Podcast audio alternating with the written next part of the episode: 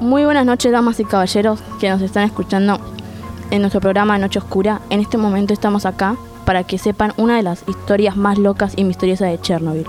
Sobre cuatro chicas que no sabían lo que les esperaba al entrar a la casa de ir. Bueno, empecemos con el relato. En la carretera del pueblo de Chernobyl, cuatro chicas estaban vagando por la calle con miedo, ya que en esa parte no había más que casas derrumbadas y era conocida por las leyendas paranormales.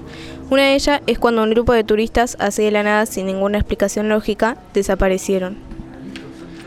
Algunos no se lo creían ya que nunca pudieron confirmar qué había pasado, pero para los que sí les decían mente cerrada. Chicas, ¿cuándo nos vamos? Para Martina, todos nos queremos ir. Eh, Miren, una casa. ¿Y? ¿Te aplaudo? Hay muchas casas por- en todos lados. Encima la que dice el cartel prohibido entrar a la casa de Abigail. Ni entro ahí. Nada, tranquila, solo lo pusieron para alejar a la gente. Todas empezaron a caminar hacia la puerta. ¿Qué pasa, Bruna? Nada, solo sentí algo raro. Pensé que era la única. Bueno, no importa. Capaz que fue el viento. Entremos porque en cualquier momento va a llover. Las chicas entraron y se separaron a investigar la casa. En eso escucharon un grito arriba y salen corriendo hacia la entrada. Al ver que faltaba Martina, suben corriendo. Martina. Las tres chicas la vieron toda paralizada y enfrente de ella había una figura que parecía una mujer deformada y más grande que ellas. En eso, la mujer, sin darles tiempo a las chicas, las agarra a Martina y se las lleva. Todas se quedaron en shock mientras se les caían lágrimas por los ojos hasta que Bruna habla. Eh, ¿Esa es Abigail? Sí, Tenemos que ir a buscarla. pero no sabemos a dónde se la llevó. En eso se escucha de nuevo los gritos de Martina abajo y las chicas bajan corriendo, pero apenas la ven, estaba tirada con el cuello fracturado. Fuera de acá, no son bienvenidas. Bruna y Alexia se asustaron, pero Hannah la enfrenta. No, no nos vamos a ir. Matates a nuestra amiga. Veo que quieres estar con tu amiga de vuelta. Bueno, vas a estarlo. Abigail rápidamente levanta a Hannah y la tira fuertemente por la ventana, quebrándole toda la columna. Solo faltan ustedes dos. Lo dijo con una sonrisa siniestra, pero poco notoria, ya que el pelo le cubría la mayor parte de la cara.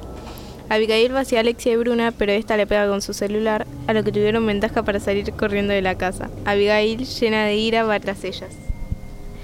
Chicas, vengan conmigo. Les prometo que no les voy a hacer nada. No, déjanos en paz.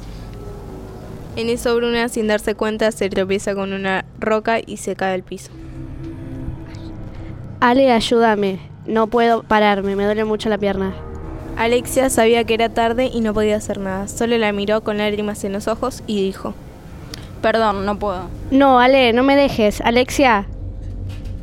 Abigail agarra a Bruna y se la lleva arrastrándola hacia la casa. No, no, no, no. Déjame, soltame, por favor. Pero la mujer sin piedad le pega con una roca fuertemente, logrando matarla y se la lleva.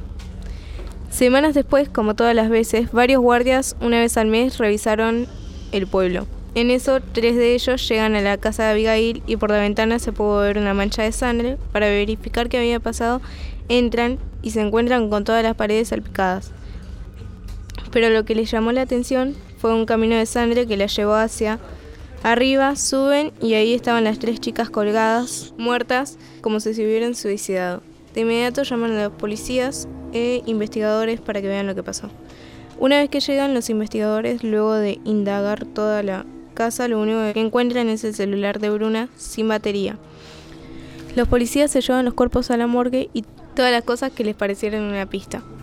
Luego de varios días llegaron los análisis de los cuerpos, a los que supieron cómo murió cada chica y coincidían con las desaparecidas que sus madres habían puesto las denuncias hace dos semanas. También pudieron desbloquear el celular de Bruna y por mensaje y fotos eran cuatro chicas que estuvieron en ese lugar. Como los policías supieron que faltaba una chica, volvieron a Chernobyl para saber si encontraban su cuerpo, mientras que otro grupo de policías buscaban información sobre ella. Tras la búsqueda de información descubrieron que la chica se llamaba Alexia y vivía con su madre, su dirección, etc. Al siguiente día los policías fueron a la casa. Ya voy. Ah, hola. ¿Qué sucede, policía? Buenas tardes, señora. ¿Usted es la madre de Alexia?